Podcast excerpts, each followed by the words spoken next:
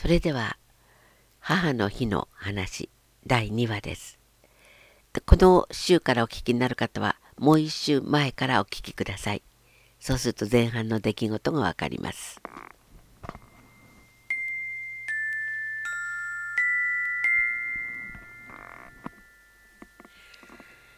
足を怪我した私をリアカーに乗せて母は病院へ行くと言って家を出た。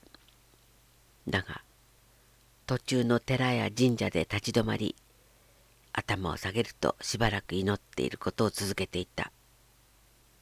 私は病院へ行く途中で寺や神社があったのでついでに祈っているものとばかり思っていたのだが結局その日は病院には行かず町にある寺や神社を次々と巡り祈りひたすら頭を下げ続けた。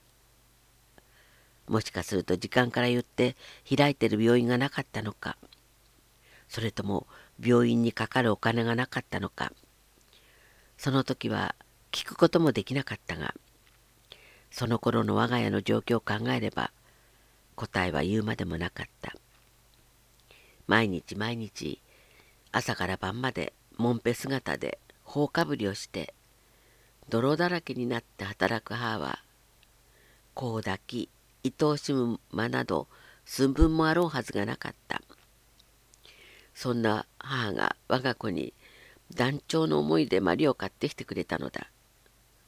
その時の母の気持ちがどんなに晴れやかなことであったか。そのマリに何もかもを託したのだ。だが私は母のその思いを何という受け取り方をしてしまったことか。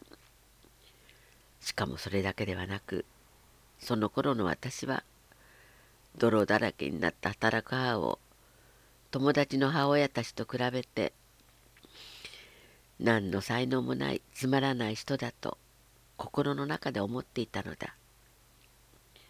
友達の親がただただ羨ましくてならなかった。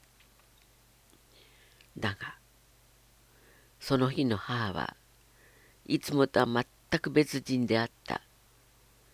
私が今まで一度も見たことのない母がそこにいた。我が子をリアカーに乗せすがるような思いで寺や神社を手当たり次第に訪ね回りこの回復を必死に祈る母。その気迫とその姿に私はいつの間にか顔を上げ祈る母を深々と頭を下げる母をまっすぐに見つめていた。そして心の中で「お母さんありがとう」と叫んでいた。心の中で母にしがみついていた。そして気がつくと日頃母のぬくもりを感じられずに胸の中に溜まっていた寂しさや悲しさや怒りの気持ちがいつの間にか消えていたのだ。母の私を思うその姿はそれらの全てを消しうるに足る真の価値があったのだ。その夜私が心の奥でよどんでいた何もかもが手のひらに受けた小雪のように消えていった。あの日の母の祈りはあの夜リアカーの後をどこまでも追ってきてくれた夜空の星のように今でも眩しく私の心の中で光り輝いている。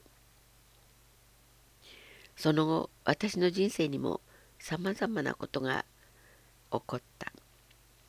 目の前が真っ暗になり一歩も先に進めぬこともあった。だがそんな時必ず暗い闇の底からあの日の母の姿が浮かんでくる。リアカーを引きながら必死に走っていた母の心の声が聞こえてくる。その時できる精一杯すりゃいいんだよ。ただただ夢中で必死にその時の精一杯を生きるんだよ。と叫んでくれている。母がくれた財産がどれほどのものであったかを今痛いほど感じる。そして私が自分の子に残すものが何かをはっきりと教えてくれている。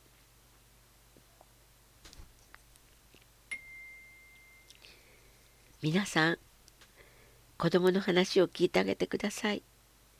もういいというまで聞いてあげてください。体をくっつけてあげてください。抱っこして抱っこして抱っこしてください。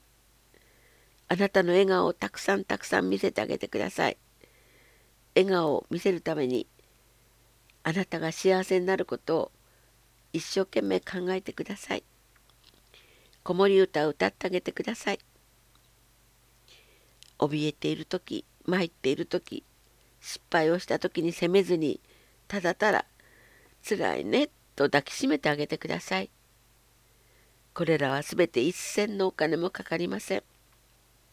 それなのにこれはやがて人生を一人で生き抜いていかなならないかなければならない我が子への持たせてあげられる大きな大きな素晴らしい財産になるのです。子供の幸せはあなたの人生をそのまま幸せにしてくれてます。あなたの大きな財産です。